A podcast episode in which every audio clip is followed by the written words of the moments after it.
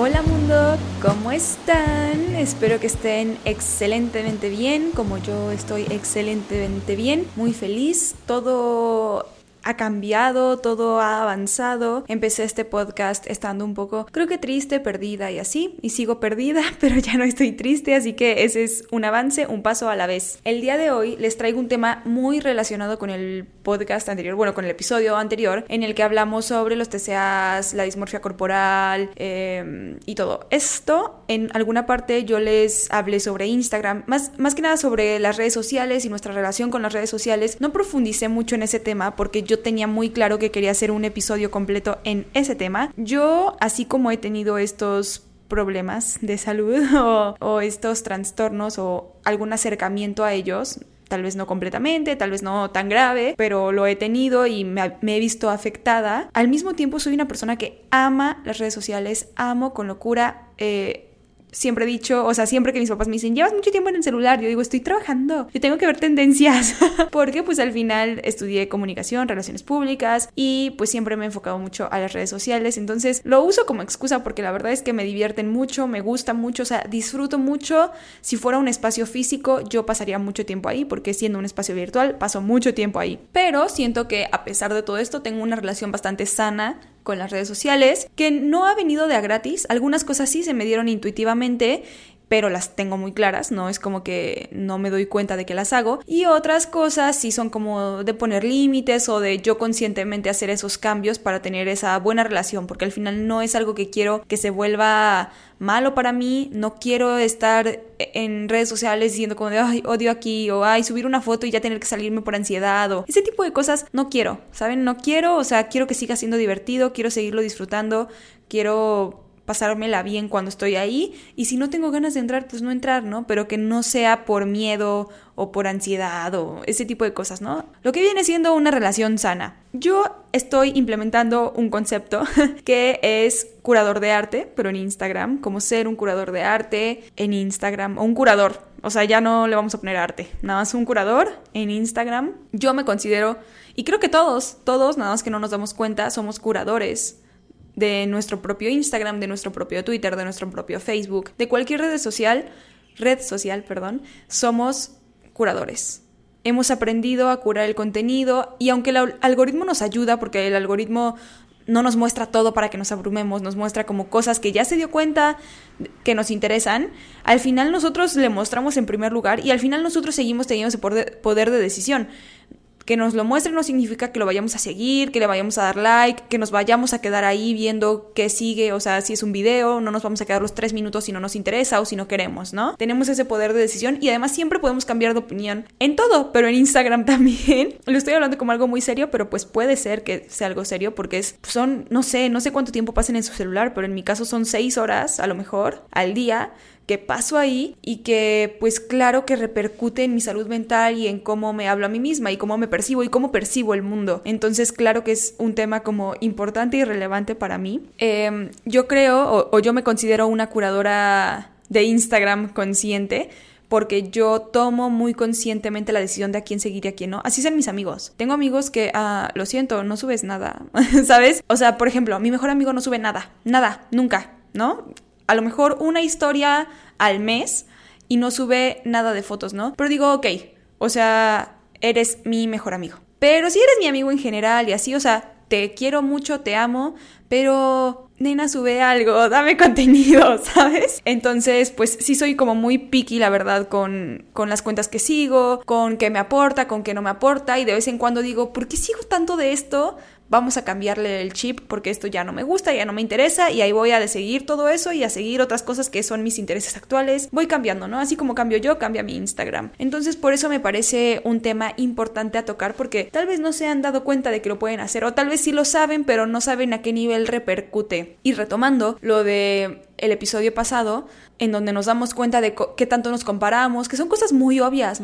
Eh, creo que todos sabemos que nos afecta ver a una modelo a lo mejor de una forma o a lo mejor de otra, pero no dejamos de seguirla, o a lo mejor, ok, dejo de seguir a esta modelo, pero no dejo de seguir a esta amiga, o incluso aunque no tenga que ver con cómo nos afecta en nuestra percepción de nuestro cuerpo, sino en otras cosas, ¿no? En cosas que nos interesan, en cosas que no nos interesan, en cosas que nos hacen crecer y en cosas que hacen que sea un lugar nada más para scrollear y, no hacer nada, ¿no? No aprender nada. Depende, depende de cómo quieras que sea tu espacio. También puede ser un espacio en donde nada más te quieres relajar y nada más quieres ver videos de gatitos, está bien, ¿no? Pero sé consciente de esto. Vamos a empezar estableciendo qué es lo que hace un curador. Yo tengo esta palabra muy presente, me encanta lo que hacen los curadores. Yo he ido a galerías de arte a comprar libros sobre curaduría. Me encanta, me encantaría algún día tener ese talento, esa pasión, ese... Más que nada talento, porque pasión la tengo, pero sí ese talento de, unir a diferentes artistas o, o al mismo artista, pero diferentes obras que a lo mejor no hizo en el mismo periodo de tiempo, pero que de alguna manera hacen sentido juntas. Y ahí ya les estoy dando un spoiler así que mejor les voy a leer lo que escribí sobre qué hace un curador. Un curador establece un criterio para la selección de piezas y objetos que van a formar parte de la exposición. Entonces, digamos que el curador dice, ok, vamos a hacer una exposición y la exposición se llama amor, ¿no? Entonces el curador busca varias obras que tengan que ver o que nutran y que entre ellas hagan, tengan sentido. Puede ser que sea el mismo autor o puede ser que sean distintos autores, pero que tengan sentido juntas. Incluso la forma en la que las posiciona, qué obra va primero y qué obra va después, dice algo. Todo eso es pues un discurso, el discurso del arte, ¿no? Entonces, que la ponga primero, que la ponga después, que una esté volteada, que una esté al centro, que una esté hasta arriba en un museo, que la otra esté abajo. Incluso, a ver, yo no sé y no me quiero meter en problemas, pero yo no sé quién, quién curó el Sumaya y uh, ustedes me dirán si les gusta ese museo, pero yo es un lugar al que regresaría así, de verdad, si una persona a la que quiero mucho me dice, por favor, acompáñame adentro, no sé qué, uh, maybe, maybe, ¿no? Pero incluso la última vez que fui, yo le dije a mi prima, yo aquí te espero y me puse enfrente en una cafetería y ahí me senté y estuve en la cafetería en lo que ella fue al Sumaya porque yo no puedo, o sea, hasta me duele la cabeza, no puedo. ¿Quién eligió esa luz? ¿Quién eligió como que hubiera 5000 obras en un espacio que no es chiquito, pero lo hace ver chiquito, todas así apertujadas. No, no, no, no. Yo no puedo, me causa estrés, Llego al último piso, ya queriendo irme, largarme de ahí, ya no quiero ver más, ya es demasiado abrumada, ¿saben? Como que no entiendo. O sea, tiene cosas chidas, pero siento que le quitan el valor a lo chido poniendo tanta cosa porque entonces ya no aprecias completamente una. Caso contrario, el Jumex, que el Jumex, a ver, tiene exposiciones que varían, o sea, no siempre tienen la misma, pero a mí me parece que siempre son hermosas, siempre tienen como espaciado todo, bien acomodado, hace sentido lo que ves en un mismo piso y al final vas bajando y es toda una experiencia, al final es una experiencia, un museo, aunque sea una galería de un piso o de un cuarto, tiene que tener sentido y tiene que darte pues obviamente no la misma experiencia, pero una experiencia, así como es un museo de cuatro pisos y todo tiene que tener sentido, así es una galería de un cuarto de cuatro por cuatro tiene que tener sentido y ese sentido se lo da el curador que eligió las piezas, que eligió los artistas, que eligió la luz, etcétera, ¿no? Eso es lo que hace que disfrutemos o no disfrutemos, yo creo, un museo, una galería, el arte en general, el discurso, que lo entendamos de cierta manera, porque no es lo mismo que te muestren primero A y después B, a que primero te muestren B y después A. En el arte, el orden de los factores sí importa. A mi parecer, ¿verdad? Ya ustedes sabrán. El punto está en que eso hace un curador y a lo mejor eso les da una idea de hacia dónde voy con este capítulo, además de la introducción larguísima que hice de explicar por qué esto es importante. Creo que esto les da como una perspectiva diferente de por qué vamos a hablar de esto y qué tiene de importante y no solamente es sigue y deja de seguir, o sea, esto va mucho más allá profundo de todo eso, de tomar decisiones y de realmente, para mí es sobre romantizar la vida. Para mí es eso, o sea, yo me paro y romantizo la vida, ¿no? Ok, me paro, voy al gimnasio, depende, o sea, si me siento bien ese día, voy al gimnasio con un turbo outfit, me tomo fotos, romantizo que estoy en el gimnasio, aunque salga temblando de ahí, salgo, me voy por mi café, romantizo mi café, ¿no? Todo tiene su bueno y su malo, ¿no? Depende cómo lo veas y depende qué tan, pues cuál es tu perspectiva, ¿no? Tampoco vale romantizarlo solo para Instagram si tu vida no, no está así, pero a mí sí me ayuda a romantizarlo en Instagram porque se transmite a mi vida. Yo lo siento así, como que si mi Instagram se ve bonito, mi vida, o sea, como que estoy tan unida a mi Instagram que se nota, yo creo, cuando no estoy tan bien, igual y no me muestro tanto a mí o igual y empiezo a mostrar lo mismo siempre porque es como que lo que puedo mostrar, a veces mi alrededor no está tan bonito y pues me nada más subo fotos mías y hay veces en las que mi alrededor está bonito, pero yo no me siento bonita, entonces solo es de mi alrededor. Hay veces en las que hay un balance. Se nota mucho, o sea, yo creo que también es una forma de conocer a las personas y de ver por qué están pasando y de ver sus vidas y al final de mantenerte presente. Que creo que esto ayuda o no, dependiendo de cada persona, a mantenernos en la vida de nuestros amigos aunque tomemos rumbos diferentes. A mí me parece que tengo amigos a los que no he visto en años, yo creo, y me siento tan presente en su vida, siento que yo he vivido todo con ellos y también depende qué tan qué tanta atención le pongas a sus historias, ¿no? Porque a ver,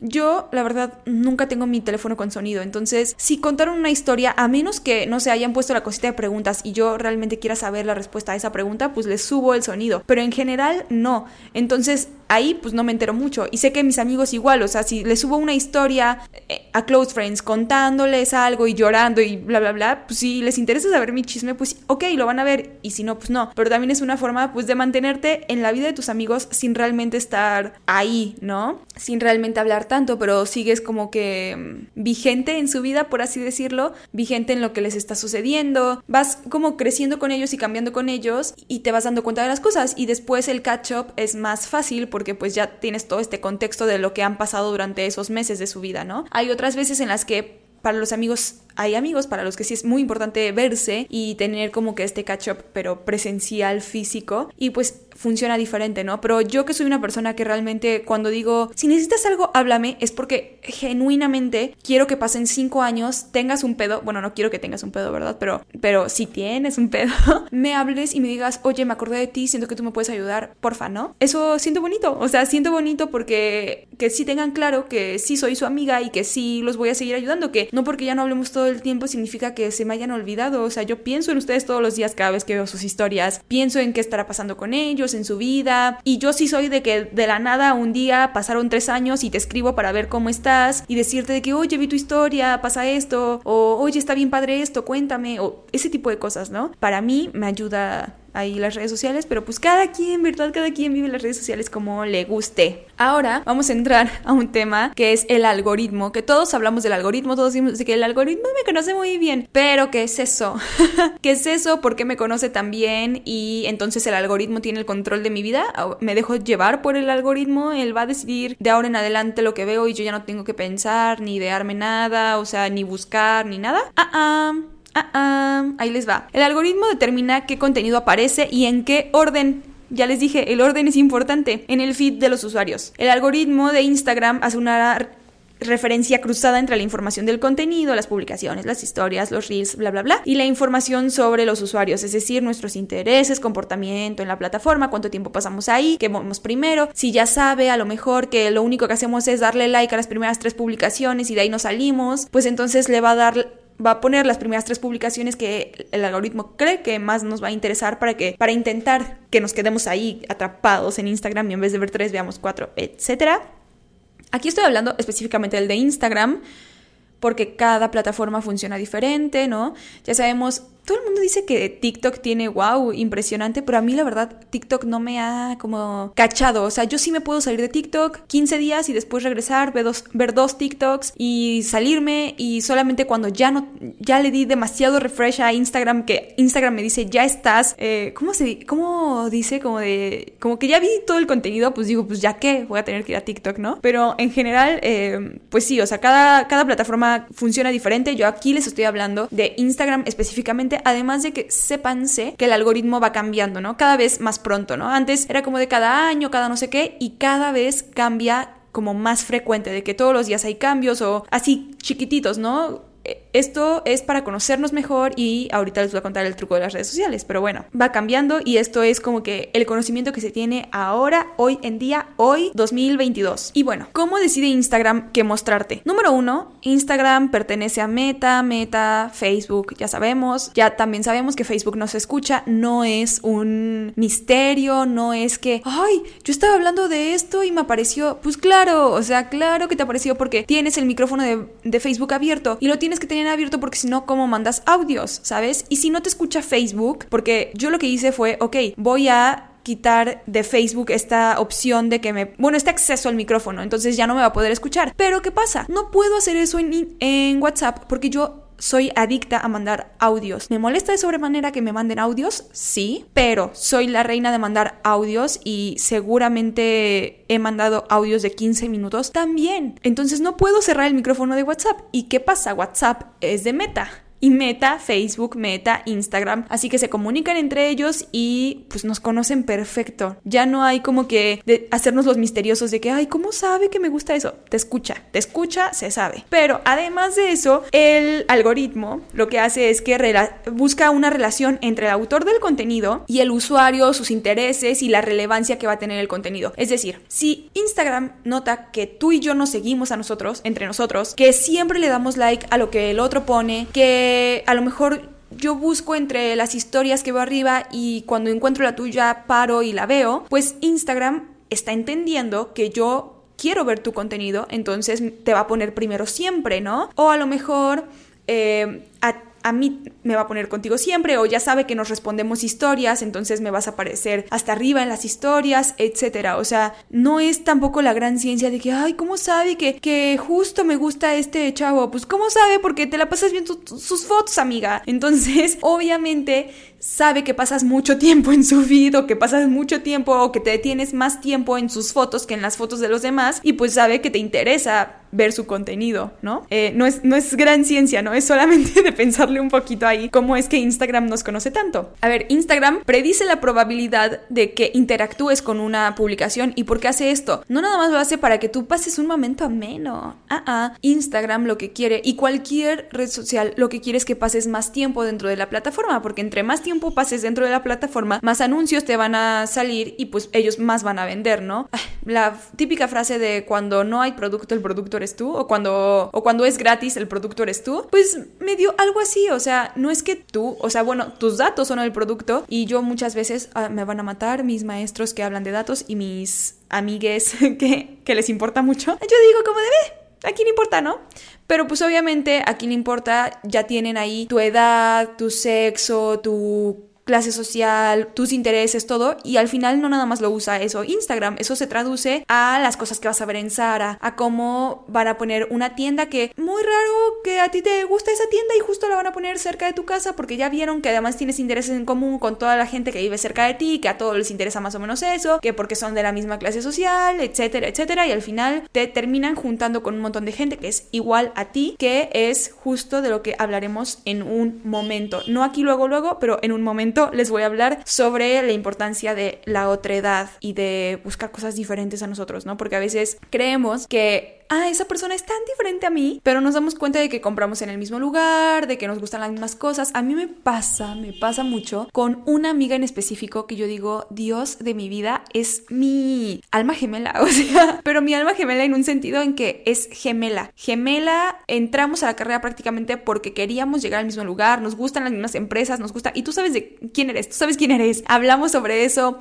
nos gusta lo mismo, nos empezó a gustar, no sé, la Fórmula 1, todo. Eh, claro, ella es como más fancy que yo. O sea, sí tenemos, obviamente, obviamente, diferencias en nuestra personalidad, claro, pero nuestros gustos son eh, súper parejos, súper. O sea, yo sé que si a mí me gusta una blusa, le va a gustar a ella. Yo sé que si ella trae unos zapatos o un outfit, siempre me va a gustar su outfit, siempre. Y siempre, si ella tiene un plan, a mí me va a gustar. Y si yo tengo un plan, a ella le va a gustar mi plan. Y si nos lo proponemos, las dos vamos a decir qué gran plan. Y nos vamos a seguir, o sea, se sabe. Y yo podría decir como de, ay, pero ella es diferente que yo. Ahí tengo mi otredad, porque a ella le gusta todo en azul y a mí me gusta todo en rosa. Pues sí, pero es la misma falda, hermana. No es tan, no es tan otra que digamos, ¿no? Es más the same y eso no, no le quita, o sea, no le quita que sea mi amiga, que aprenda de ella, no, pero no es otra edad, o sea, no es completamente esa otra edad de la que en un momento les voy a hablar. Ahora quiero tocar el tema de los sesgos cognitivos y sí me voy a meter a esto. Hay muchísimos sesgos cognitivos y de hecho, para ustedes que no estudiaron comunicación, si es que no estudiaron comunicación, o marketing, o relaciones públicas, o publicidad, que yo creo que en estas carreras nos lo enseñan, tal vez hasta en política, yo creo que en política, definitivamente, pero a nosotros nos enseñan ciertos sesgos cognitivos, no todos, algunos, para hacer que nuestro contenido eh, le vaya mejor, ¿no? O como a lo mejor puede ser que a una persona le guste mucho algo y a otra persona puede ser que no le guste tanto eso mismo, pero ¿por qué? ¿Por qué hay tanta diferencia? ¿Por qué hay tanta diferencia en que compres algo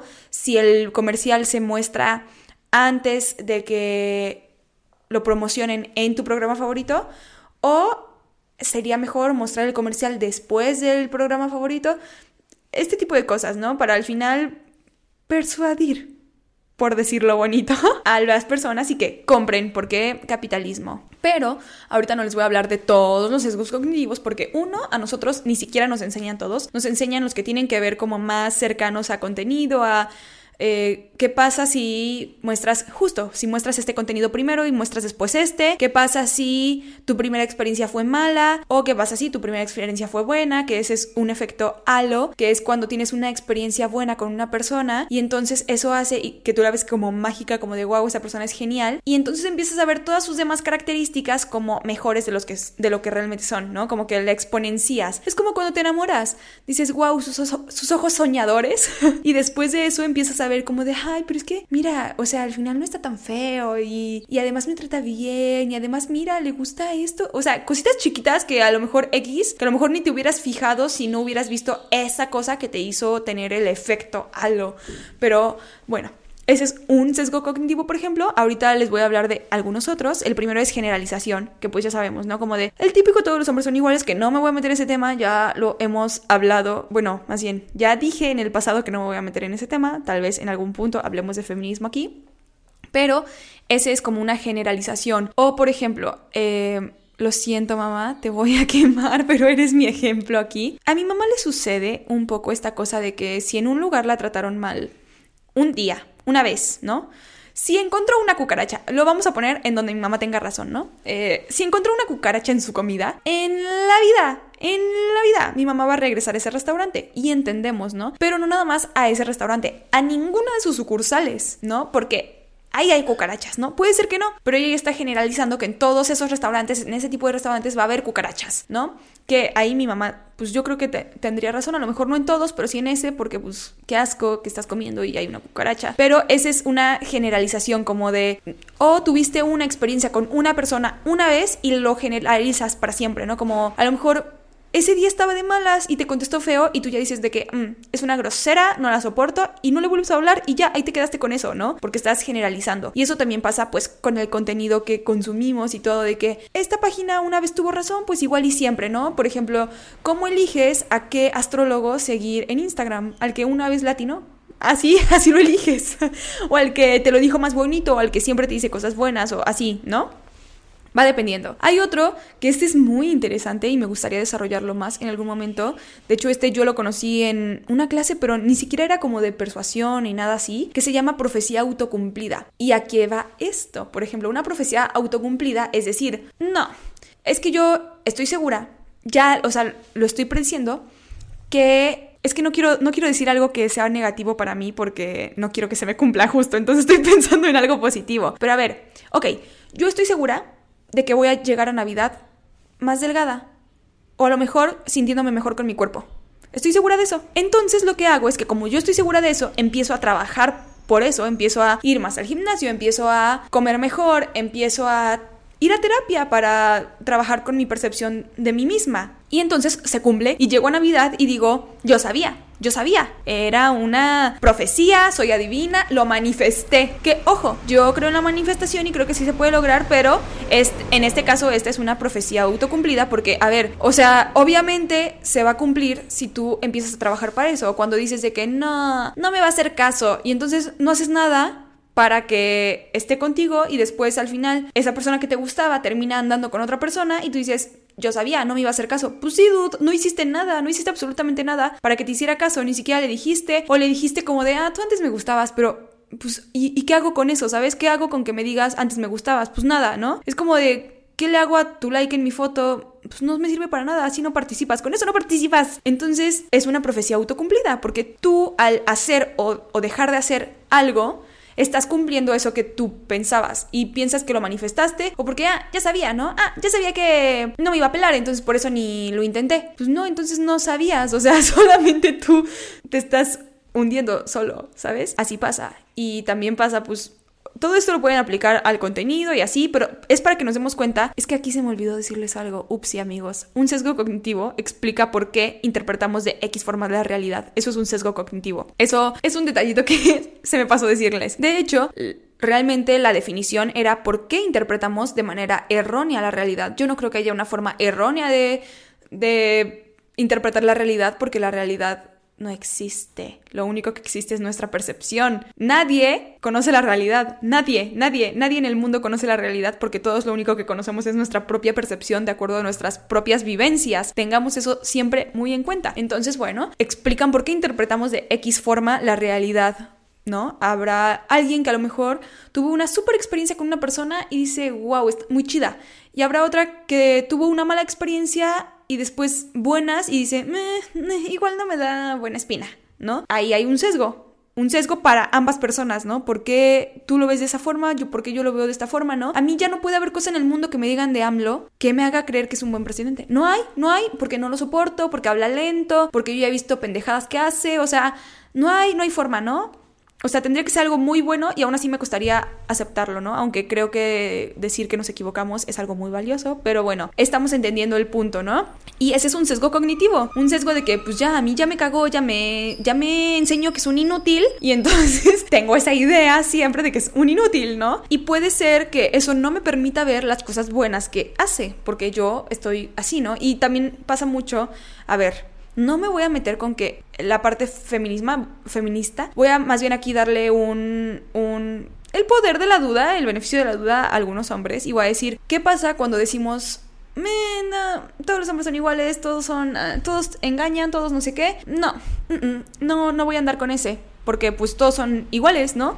Uno, profecía autocumplida. Eso pasa mucho con que, ay, seguramente me va a engañar y terminas como que orillándolo, obligándolo a que te engañe, aunque pues también dude, responsable, pero bueno, y es una profecía autocumplida, pero eso hace que yo vea la forma la vida de una forma y que no me la permita ver de otra forma, porque estoy tan como certera de algo que creo que es así con tanta firmeza que no me permito ver como que el otro lado. Eso es un sesgo también, ¿no? Y justo todo en redes sociales está y por eso es muy importante preguntarnos como de lo que estoy viendo, ok, ¿desde qué punto lo estoy viendo? ¿Qué sesgo hay aquí, no? A lo mejor la vida no es así y vamos con otro. Este es el sesgo del falso consenso y es, por ejemplo, yo creo que todos están de acuerdo conmigo. Yo creo que todos aquí sabemos que el derecho a elegir de la mujer es básico, es obvio, o sea, como que, ¿cómo, cómo puedes pensar algo diferente, no? No entiendo, porque pues obviamente yo pongo que estoy de acuerdo en mi Instagram o mi Instagram me escucha hablar de que estoy de acuerdo y todo el contenido que me aparece es a favor de. No me va a aparecer algo que está en contra, porque sabe que a mí no me va a gustar ese contenido, igual y me enojo y me salgo de la aplicación. Y lo que Instagram quiere es que yo me quede.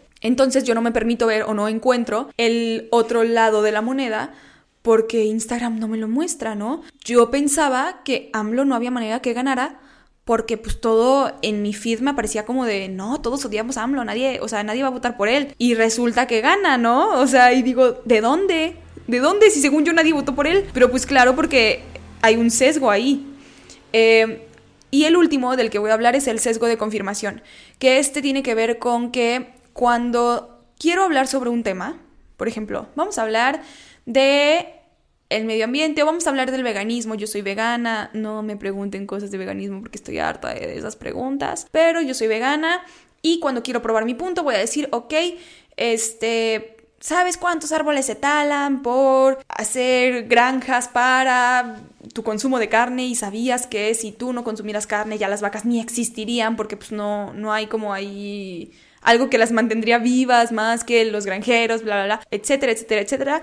Y yo me puedo acordar de estos datos porque son los datos que confirman mi teoría pero no me puedo acordar de los datos que no la confirman o que están en contra de, porque pues no me importan, ¿no? O sea, esta es mi creencia, yo voy a buscar datos que confirmen mi creencia y que me mantengan ahí, que validen lo que yo pienso, no voy a buscar datos que nada tengan que ver, ¿no? Entonces, si yo estoy pensando todo el día, o buscando todo el día que los gatos son buenos, pues Instagram me los va a confirmar, me va a aparecer gatitos bonitos y brincando y así. Si yo pienso que los gatos son malos, Instagram, uno, ni, no creo que me los muestre y si me llega a mostrar algo de un gato, va a ser de un gato arañando a un bebé, ¿no?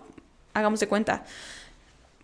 Y este, pues al final va a confirmar nuestras teorías y vamos a seguir como creyendo lo mismo, que es aquí donde vamos a la parte de la otredad.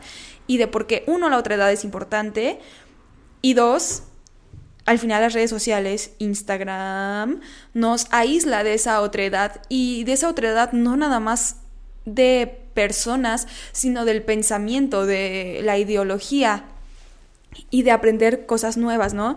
Yo llegué a un punto en el que me costaba mucho trabajo encontrar algo nuevo que leer de los temas que me gustaban. Yo siempre le pedía como recomendación a un maestro como de, ¿y ahora qué leo, no? ¿Y qué sigue? ¿Qué sigue después de esto? Me gusta este tema, ¿no? Y ya él me decía un libro o me lo prestaba y yo aprendía más porque además, pues, obviamente él es más grande que yo, tenía como una biblioteca completa, había leído muchas cosas y podía mostrarme autores que yo en la vida hubiera podido imaginar o, o, que ese libro existiera, ¿no? Hay un libro, por ejemplo, que hay varios libros que he leído que los forzosamente los he tenido que pedir por internet porque en México no están, ¿no? Porque no son libros ni muy populares, ni como que hayan llegado o así, ¿no? Entonces, ahí yo activamente busco la otredad, que al final sí eran temas que me interesaban, pero desde puntos en los que yo, en mi contexto, quedándome en mi contexto, no los hubiera podido encontrar y no hubiera podido conocer eso. Algo que, que este mismo maestro decía era siempre denle la oportunidad a la película. O sea, si ya empezaron a verla, pues continúen, aunque digan de que es un churro, continúen viéndola porque nunca saben cuándo va a aparecer una escena que la salve, ¿no? Claro, hay muchas veces en las que yo me he arrepentido de seguir este consejo, que digo de que no manches, perdí dos horas de mi vida y no hubo nada que la salvó, pero hay muchas otras en las que intenté ver una serie, la vi una vez o, vi un capítulo y dije, meh Pasó tiempo y dije, ok, le voy a volver a dar una oportunidad porque todo el mundo está hablando de esta serie. Me meto, la vuelvo a ver y digo, wow, qué fantasía de serie, qué padre, qué bueno que la volví a ver. A lo mejor en ese momento no conecto conmigo, pero ahora sí. O aprendí cosas nuevas, ¿no? De cosas que no conocía. Igual en la universidad me pasaba mucho que me, me decían como de, ¿y tú cómo sabes eso? O sea, súper random de vida diaria de otro país, ¿no? Como vida, pues sí, vida cotidiana, ¿no? Como de, ay, ¿sabías que en España compran su comida en tal mercado? O sea, como que cosas así que decían como de, tú morra, ¿cómo sabes eso, no? O sea, ¿de dónde sacas eso? Pues claro, como a mí me gusta ver cómo viven otras personas, no de la forma creepy, pero me gusta ver muchos vlogs, ¿no? Para ver pues, otras personas qué hacen, cómo se viven otras culturas, qué cosas son normales. Siento que aprendes un montón si realmente lo ves con estas con estos ojos de aprender, ¿no? Aunque sean temas medio parecidos o aunque sea como un estilo de vida que igual y te gustaría, pues siempre van a haber cosas con las que no estés de acuerdo o cosas que vas a aprender o cosas que igual y sí estás de acuerdo, pero en tu país no se hacen y nunca habías escuchado de eso y al final es la otredad, ahí está la otredad. Y la otredad no significa que vamos a decir como de, ay, eso no me gusta, lo excluyo completamente pues sí, igual y no conectas tanto con eso y no tienes por qué consumirlo porque no es tu obligación, pero es aceptar que hay una diversidad y que tú también eres la otra edad de otras personas. Lo único que no es otra edad es lo que sí somos, ¿no? Y justo yo sé quién soy hoy, ¿verdad? Porque todos los días cambio, pero yo sé quién soy por lo que no soy gracias a que tú eres diferente, yo sé que yo no soy eso, entonces me puedo definir a mí misma. Nos ayuda un montón en temas de identidad también, saber de otra edad y conocer otras cosas que igual y no nos interesan tanto o que sí nos interesan, pero desde otro punto de vista la otra edad. Ahora sí, voy con, con una definición más eh, establecida, más académica. Bueno, no, ni siquiera es académica, pero pues más establecida. Un otro implica la existencia de algo que no es lo propio y por lo tanto no forma parte de la existencia individual de cada uno. Como les dije, lo otro es lo que yo no soy.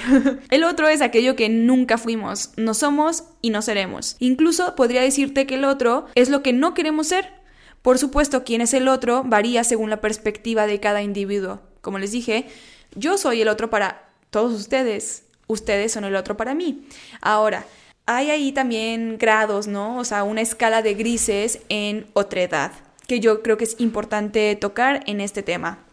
A ver, como ya les dije, nosotros somos curadores en Instagram y podemos elegir qué ver, qué no ver, qué silencio, qué no silencio. Igual y eres mi amiga, pero, ay, lo siento, ver tu contenido, uno, tu contenido no me gusta, yo te apoyo, hermana y por eso te sigo, pero no me gusta de contenido, no estoy de acuerdo y cada vez que lo veo me hace enojar o cada vez que lo veo como que triggerea algo en mí, eh, detona, perdón, detona algo en mí y, y me, me siento cómoda, ¿no? Entonces eh, lo silencio. Te apoyo, te sigo, pero lo silencio porque pues no. O simplemente nunca le doy like para que Instagram entienda que no me lo tiene que mostrar y punto se acabó, ¿no? Ahí podemos elegir como dije, pues ya, o sea, que sigo, que no sigo, que me muestras, que no me muestras, que me ahí buscar también tú conscientemente qué me hace sentir bien conmigo misma, qué me hace entrar y que sea divertido el proceso de ver qué está haciendo la gente, ¿no? A mí me gusta mucho y, tengo mis épocas, ¿no? Tuve una época muy yogi y todo lo que seguía yoga. Después se me acabó esa época y entonces dejé de seguir a muchas cuentas, pero me quedé con algunas, como que dije, esto sí me gusta, genuinamente me gusta. Y ya, las demás las quité. Hubo una época en la que me empezó a gustar muchísimo el make-up, entonces empecé a seguir un montón de make-up artists y después pasó el tiempo y dije, me, esto como que no me gusta tanto. Después empecé a seguir un montón de tiendas de ropa. Bueno, no tiendas de ropa, pero marcas de, de, ropa. Y después decía como de, ok, ahora que sigo a todas, porque siento que es mi responsabilidad, como que me gusta mucho la moda y que a esto me quiero dedicar, ahora voy a elegir a las que sí me gustan y a dejar de seguir las que no me gustan y que nada más sigo porque son marcas de ropa reconocidas, ¿no? A las que me impactan, ¿no? Hay otras que digo como de, ok, este es contenido de valor y a lo mejor hay, hay mucho, hay muchas psicólogas, ¿no? Hay muchas psicólogas que tienen su contenido, con cuál conecto más, nada más voy a seguir a una porque pues no me interesa ver desde 500 puntos de vista y, con, y me gusta cómo me lo explica ella, entonces la sigo. Y así voy curando mi contenido, aprendiendo lo que me gusta, aprendiendo lo que no me gusta. Como cada vez que cambias de novio, ya sabes lo que no te gusta. Al principio no sabes nada, ¿no? No tienes... Incluso escuché a una comediante decir que su marido fue su primer novio y que él estaba muy feliz porque entonces ella no tenía expectativa de nada. Y ella le dijo, claro que tengo expectativas. Y él le dijo, ajá, ¿cuáles son tus expectativas? Y era como de, pues que seas limpio, que no tires la ropa pues en todos lados, que me ayudes a cocinar y así. Y, ella le y él le dijo, sí, pero esos no son expectativas de novio, esos son expectativas de roomie, ¿no? O sea, realmente de novio no tienes expectativas. Tienes tu primer novio, terminas con él y dices, ok, de él me gustó esto, esto, esto, y no me gustó esto, esto, esto. Entonces, idealmente, no repites lo que no te gustó y eliges más cosas que te van gustando y al final vas haciendo como que esta elección para terminar eligiendo a una persona que tenga más de las cosas que te gustan y menos de las que no te gustan o que sean negociables o que sean cosas que, que pues sí, puedes eh, convivir con, ¿no? Entonces, pues lo mismo pasa en redes sociales, ¿no? Como que de repente empezamos a seguir a puros amigos, ¿no? Y a lo mejor para eso quieres tu Instagram, para solo seguir a tus amigos. Ok, súper, ¿no? Entonces, pues lo sigues y ya, ¿no? Y de repente te peleas con uno, lo dejas de seguir o no lo dejas de seguir, o de repente dices, bueno, quiero a mis amigos y a futbolistas, pero cambias de equipo y entonces, que creo que para los hombres esto es muy fuerte, cambiar de equipo es peor que chapulinear, pero yo que sí cambio de, de equipo, pues cambio de equipo y entonces dejo de seguir a esos que seguía porque pues ya no son mi equipo o a lo mejor uno ahora tiene una demanda y entonces mejor lo dejo de seguir porque yo no estoy de acuerdo con eso. Y así vamos cambiando, ¿no? Y vamos encontrando qué nos gusta, qué nos hace sentir bien. Por ejemplo, yo encontré que a mí, yo era fan, y lo siento, pero yo era fan de los desfiles de Victoria's Secret, eran mis navidades. Yo amaba, los repetía, los veía así como varias veces lloraba. o sea, no, hombre, me encantaba. Y después de eso yo veía este, las entrevistas con las modelos, seguía a todas, así, ¿no? Yo seguía a todas. Y llegó un punto en el que dije de que, a ver, y, también seguía muchas modelos fitness, ¿no? Y llegó un punto en el que yo dije, a ver, o sea, yo ni voy a tener ese cuerpo porque ni siquiera me gusta ese ejercicio que ellas hacen, ni me están aportando nada y nada más me están haciendo sentir mal, pues un follow, ¿no? Y me quedé, sí, o sea, sí sigo algunas que son modelos de Victoria's Secret, pero que siento que me caen bien, o sea, que su personalidad me gusta, que siento que me aportan, que, que las veo como amigas y que su cuerpo al final no se mete con mi cuerpo, o sea, no me hace sentir mal, yo me siento, o sea, siento que me aportan de otra manera, que me caen bien, ¿no? Entonces ahí voy buscando lo que me gusta, ¿no? Y dejo de seguir a esas y dejo de seguir a esas modelos fitness que nada tienen que ver conmigo. A lo mejor sigo a una o a dos que siento que sí me aportan o que se, se juntan más, a lo mejor, o, o ajá, como que tienen un match, un mejor match con lo que yo soy que otras. Y punto, ¿no? Y empiezo a seguir a gente que sí hace cosas de fitness, pero su cuerpo se parece más al mío y digo, ok, si quiero mejorar el mío o mejorar algunos aspectos ahí, este podría ser mi potencial, o sea, sí puedo, sí puedo ver mejoras y verme reflejado en esta persona sin sentirme frustrada porque mi cuerpo no va hacia ese lugar. Por ejemplo, cuando yo hacía triatlón, ¿De qué me servía seguir a gente que hacía CrossFit? Mi cuerpo en la vida se iba a ver así porque yo hacía triatlón, no, no hacía CrossFit. Entonces, mejor seguir triatletas y decir de que, ok, si yo hago a lo mejor más ejercicio, como mejor o lo que sea, mi cuerpo puede llegar a verse como el de esta persona, parecido más o menos, porque hacemos el mismo deporte, a solamente ver otro y frustrarme. O a lo mejor para ustedes funciona distinto y a lo mejor para ustedes es de prefiero ver de otros deportes y no del mío, porque ver del mío me mete presión, ¿no? O sea, todo ahí va cambiando y es la parte de curar el contenido. A mí, donde para mí es importante o más importante la otra edad, creo que es en Twitter, porque es en donde encuentras más opiniones, menos fotos, menos cosas visuales, ¿no? Que igual en Instagram hay algunas, depende qué, qué tipo de contenido sigas, ¿no? Yo sigo muchas fotos, se podría decir. Entonces, no hay tanto de ay, fulanito de tal le dijo a tal, no, no me gusta seguir política en Twitter, digo en Instagram, para mí Instagram es un lugar feliz, ¿no? No tengo por qué ir a enojarme a Instagram, pero Twitter es otro caso. Entonces ahí sí me gusta como ver de qué están hablando, qué, qué es lo que hay en el otro lado que yo no estoy viendo.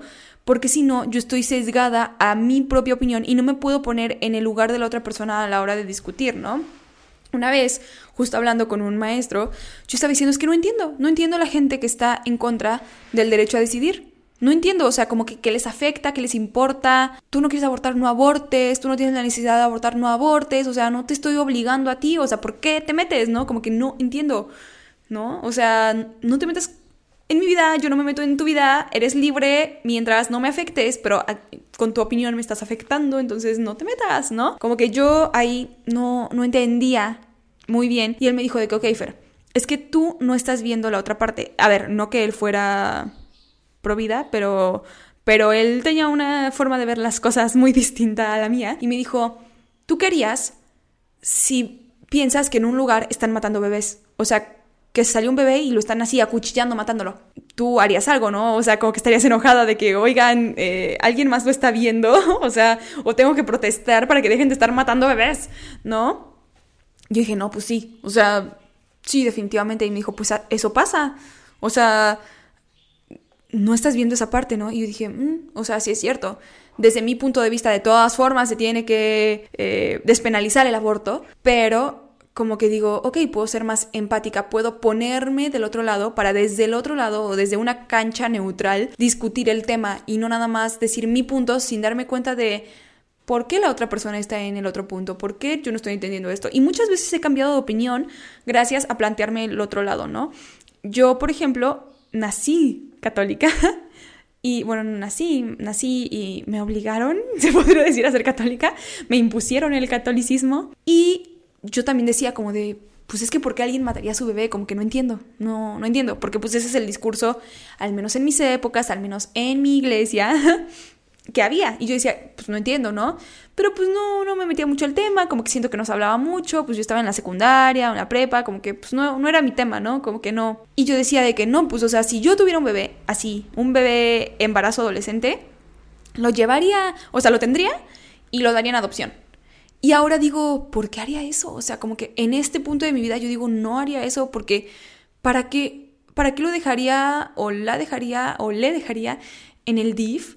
A que pase ahí 500 años porque es muy difícil en México adoptar como papás o así, o sea, es muy difícil pasar ese proceso de adopción, son muy tardados, es mucha burocracia y la mayoría de los niños no, no son adoptados, ¿no? Creo que 2021, una cosa así, creo que adoptaron a siete niños en todo el país, ¿sabes? O sea, de que es muy difícil, ¿por qué le haría eso a un bebé? O sea, ¿por qué traería un bebé nada más por no querer abortar, por mis huevos, de mis creencias?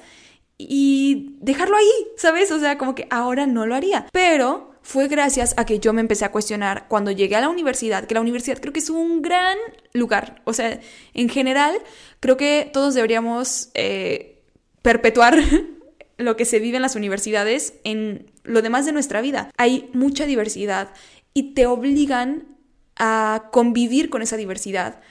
Que nada tiene que ver que igual y creíste que jamás serían tus amigos, que tienen diversos backgrounds y opiniones, ideas y hay gente que ha leído mucho de esto y hay gente que ha leído mucho del otro y además tienes los maestros que lo ven desde otra perspectiva y es esta oportunidad de irte a pelear, o sea, no a pelear, pero a discutir y, y, tenerlo como esas discusiones sanas sin enojarse o, o llegando a otras conclusiones o comentarios que de repente hace una persona que te dejan pensando y te pones a investigar más. Entonces, cuando yo llegué a la universidad y empecé a escuchar bueno, fue como mi primera oportunidad de ser feminista porque antes no se me había dado la oportunidad.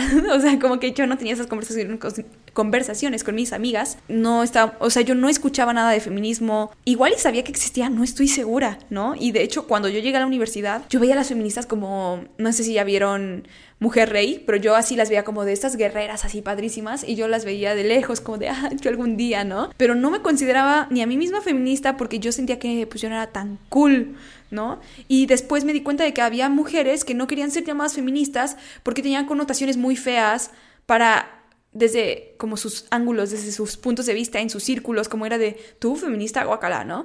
Y yo jamás vi eso, ¿no? Como que para mí siempre las feministas eran como, wow, mujeres mágicas, milenial, milenaria, milenarias, milenarias, ¿no? Entonces cada quien pues tenía su perspectiva y su punto de vista, etc. Pero bueno, cuando llegué a la universidad y empecé a escuchar mucho este discurso del aborto, en donde decían de que no, este, el derecho a decidir, no sé qué, y yo veía tanta gente del otro lado en el que decían, sí, hay que despenalizar el aborto, que yo decía, ¿por qué? Porque hay tanta gente diciendo que lo despenalicen. Algo debe de estar pasando aquí. Y entonces empecé a investigar más y a meterme más a los debates y a entender un poco más desde otra perspectiva que yo no había visto, yo nada más lo había visto desde mi religión, ¿no? Y dije, ok, o sea, pues sí, que lo despenalicen no tiene nada que ver con mis creencias, mis creencias son mías, si yo no quiero abortar, pues yo no voy a abortar, nadie me obliga, pero le puede costar la vida a una mujer el el que no esté despenalizado el aborto, porque de que va a abortar, va a abortar, o a lo mejor ese niño va a vivir en una vida terrible, ¿no? Porque pues igual la mamá no tenía para mantenerlo, o igual y viene de, de un como embarazo, por así decirlo, bueno, no embarazo, una concepción eh, pues traumática o igual simplemente no quiere, no es su deseo y después nada más va a estar frustrada porque la están obligando a cuidar a un niño que ella no quería, ¿no? Y, suena muy cruel y suena muy feo para las mujeres decir como de, ay, ¿cómo puedes despreciar a tu hijo así o lo que sea? Pero pues yo veo a muchos papás despreciando a sus hijos, o sea, o no haciéndose responsables ya cuando están vivos y por qué no se les dice eso, ¿sabes? Mínimo la mamá está diciendo de que este niño, o sea, está pensando en el niño, en el bien del niño, al final de cuentas, no nada más en el propio, no es un acto egoísta, no es como que, ah, huevo, voy a abortar, ah, ah, o sea, es una cosa pensada, una cosa que viene detrás y después de esta clase de aborto, es aquí donde el encontrarme con la otredad y el plantearme la duda me hizo justo cambiar de opinión que puede pasar y que es muy válido, o también te puede reafirmar que tú estás en tu postura y que tu postura es la que tú crees correcta, ¿no? Pero es importante porque si no jamás vamos a entender el punto de vista de otra persona. Y sinceramente, yo ya lo he pensado mucho y digo, cuando me peleo con alguien por creencias, porque siempre, siempre me toca el vato que viene a preguntarme algo de feminismo, pero que realmente nada más me está toreando y que no quiere saber eso de feminismo, nada más está aquí Dice, no, pero no todos los hombres. Y, no lo bajas de eso. Es el típico niño de kinder que te dice, ¿y por qué? Y no sé qué. Y no puedes discutir con él porque si discutes con él es como bajarte a su nivel, pero quieres ya callarlo que ese niño de kinder. O sea, ay no, terrible, ¿no? Pero yo ya llegué a este punto en el que digo, si tú no te vas a venir a la cancha del medio a jugar neutral y quieres que yo viaje hasta tu cancha, no va a suceder, hermano. O sea, yo me estoy poniendo a un nivel en el que quiero que tú entiendas genuinamente mi punto y estoy dispuesta a entender genuinamente el tuyo. Pero si nada más vienes aquí a torearme, a hacerte el chistosito, a querer sacar plática nada más porque sí y después, o sea, sin sentido, pues no, pues no, o sea, yo ya no estoy dispuesta a eso. Pero si quieres venir a esta cancha en donde tú entiendes mi otra edad, o sea, como que tú ves la otra edad y estás abierto a ella, y yo hago lo mismo y podemos o llegar como a una nueva conclusión, o tú cambiar de opinión, o yo cambiar de opinión, o simplemente dejarlo por la paz y agree to disagree. Ok, chido, eso está chido. No, pero, pero pues no sé, o sea, Ahí ustedes sabrán, yo creo que la otra edad es importante. Y a veces a mí lo que me pasa es que digo, ok, Instagram ya me está mostrando mucho de esto y empiezo a susurrarle a mi teléfono o a buscar cosas que quiero que me muestre, ¿no? Hay veces en las que yo digo, ok, ahorita yo lo que necesito en mi vida es mucha motivación. Y entonces empiezo de que a buscar palabras de motivación, quotes, eh, hashtags, ese tipo de cosas. Y poco a poco o a darle like a, en la parte de búsqueda a las frasecitas que me aparece. Si quiero que me aparezcan más frases, le doy like a las frases que ya me muestra, porque entonces Instagram entiende que lo que yo quiero ver son frases. Y cuando cambio de opinión y ya no quiero ver eso y ahora quiero ver fotos del mar, entonces empiezo a hacer exactamente lo mismo, pero para que cambie. Y así descubro muchas cosas que igual y no hubiera descubierto de formas distintas. También me meto a ver a veces como que los seguidores de mis amigos o los que siguen o, cosas así o gente que etiquetan para conocer a más gente. Al final es un poco salirme de mi burbuja dentro de lo que cabe porque al final pues es, es difícil ir a la otredad porque a veces ni siquiera sabes qué es la otredad. ¿Cómo voy a buscar algo que no sé que existe? Esa es la complicación. ¿Cómo voy a buscar en internet un libro si no sé que ese libro existe? Alguien me tiene que decir que existe, alguien me tiene que enseñar el autor, alguien me lo tiene que mostrar, que llevar a eso o al tema. Pero si yo no sé que eso existe, ¿cómo lo voy a buscar? Entonces es un poco salirnos de nuestra burbuja, a lo mejor irnos a los límites de nuestra burbuja para que yéndonos a ese límite, Instagram, el algoritmo en este caso, porque pues pueden ser también nuestros amigos y en la vida física, pero ahorita estamos hablando de ser curador en Instagram, nos muestre un poquito más y poco a poco se nos vaya expandiendo la burbuja y empecemos a entender cosas distintas, ¿no? contenido que nos aporte, que nos haga ver diferentes. Por ejemplo, cuando yo empecé a plantearme más lo de los TCAs, empecé a encontrar como muchas personas que hablaban de la comida intuitiva, de...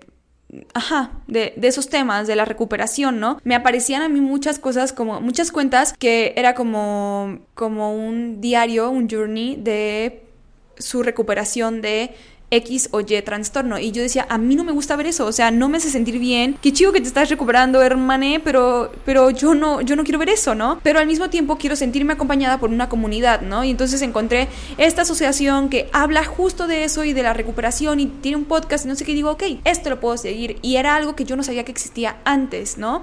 Por ejemplo, a mí me pasa mucho y yo siempre pongo la excusa de que soy comunicóloga, de que tengo que consumir diferentes contenidos y buscar cosas que ni siquiera me gusten, pero solamente para entender por qué a la gente le está gustando eso. Y no nada más en un sentido de, ok, les gusta eso, entonces yo lo voy a replicar para que también les guste lo que yo hago.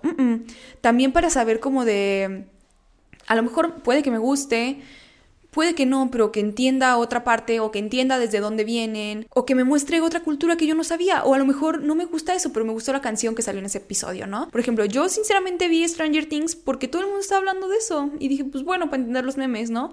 Pero de ahí en fuera o sea, la verdad, la tercera temporada no la vi, creo que vi medio capítulo. Y me dijeron que estaba muy buena y así, pero pues, pero pues, eh, como la primera y la segunda no me gustaron, me dieron igual, pero todo el mundo estaba hablando de eso, pues dije, bueno, pues a ver de qué hablan, ¿no? Lo mismo pasó con la cotorriza, ¿no? Que, ah, lo siento, hay muchas opiniones ahí encontradas y de hecho yo vi el primer capítulo y dije, guacala, qué asco, ¿por qué la gente ve eso? Y así me pasó como un año, ¿no? Que yo seguía intentando verla para entender que le gustaba a la gente, pero llegaba a mitad del episodio y yo decía, ya la quiero quitar. Y llegó un punto en el que dije, ok, entiendo de dónde vienen. Y ahora a buscar por qué la gente no los cancela o esto significa que la gente está de acuerdo, que es como una espiral del silencio, que eh, en qué punto estamos viendo y, por qué yo no estoy viendo eso, ¿no? Desde mi punto de vista, todas somos feministas, ¿no? todas eh, somos pro derechos humanos, todas así. Y cuando te empiezas a dar cuenta de que hay un montón de gente que no, que que tienen otro punto de vista, que a lo mejor tú no estás de acuerdo y es elemental para ti o básico o, obvio que tu punto es el que está bien, entre comillas, porque ya dijimos que la realidad no existe, por lo tanto el bien y el mal tampoco. Pero te empiezas a dar cuenta de que hay gente que no piensa lo mismo y que incluso tú puedes hacer algo que para ti es lo máximo del mundo y a la otra persona le puede ofender terriblemente, te empiezas a dar cuenta de, de, muchas cosas, ¿no? De esta parte de que, pues sí, como todos somos diferentes y aceptar tanto esa diferencia como abrazarla, porque es la única forma de crecer, dejar de ser lo que somos actualmente. Es la única forma de crecer. No hay evolución sin eso. O sea, para poder evolucionar, por ejemplo, cuando éramos Homo sapiens eh, monos, a lo mejor al principio decían como de guacala, ese, ese nuevo humanito estás naciendo sin pelo, ¿no? Guacala. Y ahora es lo normal. Pero tuvimos que dejar de ser ese mono peludo para poder ser este mono no peludo, ¿no? Así, así vamos avanzando, ¿no? Para que yo haya dejado de ser pro vida. Bueno, más bien, para poder yo ser pro choice, tuve que haber dejado de ser pro vida. ¿Saben? O sea, es esa parte de, de crecer, de, ok, para yo dejar de ser la que soy o para yo aprender cosas diferentes, me tengo que exponer a lo diferente. Y ese es el poder, gran poder que nos dan las redes sociales y lo usamos bien, ¿no? Si yo me pongo a buscar gente diferente, a, a ver otras opiniones, a... Yo puedo llegar a entender un montón de cosas, ¿no? Siempre y cuando cures el contenido para crecer, para cosas que te hagan bien, para que te haga sentir bien o para que sea divertido para ti, ¿no?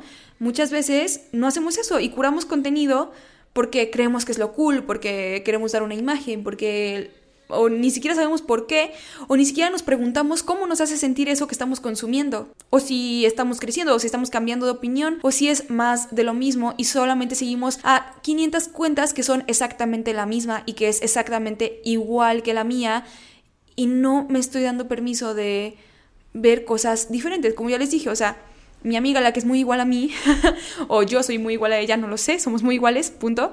Pues no, no es que no tengamos opiniones diferentes, sí tenemos opiniones diferentes, pero al final como que vamos encaminadas hacia lo mismo.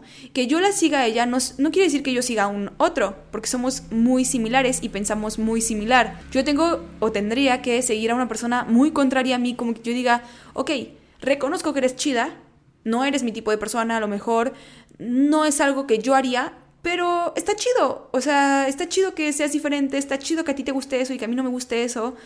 Está padre y a lo mejor tú me das una idea para traerlo a mi campo de batalla, que era algo que a mí me pasaba mucho en mis clases. A mí no me gustaban mis clases como de radio y, y es sorprendente porque la cantidad de palabras que digo al día, pero a mí no me gustaba mi clase de radio porque decía, ay, vamos a hablar de cine o vamos a hablar de noticias y eso a mí me aburre, ¿no?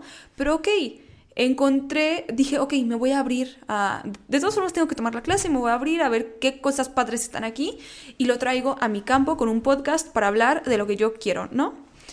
En fin, Creo que aquí yo ya como dejé ver mi punto. Creo que el último consejo, que al final, o sea, creo que no les di consejos, más bien les dije como lo que yo hago, para lo que a mí me sirve, las cosas que han cambiado desde que soy consciente del contenido que consumo y que decido consumir que elijo. Y, y una cosa que yo creo que resume mucho esto es make it till you make it. O sea, finge hasta que lo consigas y eso también sirve, o sea, sirve en las redes sociales, como de finge que te gusta una foto hasta que consigas que Instagram se confunda, no sepa quién eres y te empiece a mostrar contenido distinto y tú igual y salen de ese contenido distinto cosas chidas que a ti sí te gustan, pero que no sabías que existían y por eso no sabías que te podían gustar. ¿Me explico? Pero bueno, hasta aquí el episodio de hoy. Espero que les haya gustado mucho. Este es uno más feliz en este No Lloré, primer episodio del podcast en el que no llora. Em, espero que lo hayan disfrutado mucho, que aprendan cosas nuevas, que igual y les haya metido la espinita en alguna cosa y que se pongan a investigar de esa alguna cosa y conozcan la otra edad o, o aprecien más la diversidad o vean la vida de una manera distinta o similar o reafirmen sus creencias o sientan que van por buen camino que pues al final, ¿quién dice que este es el buen camino? Nadie sabe. Pero bueno, muchas gracias por escucharme. Nos escuchamos la próxima semana. Bye.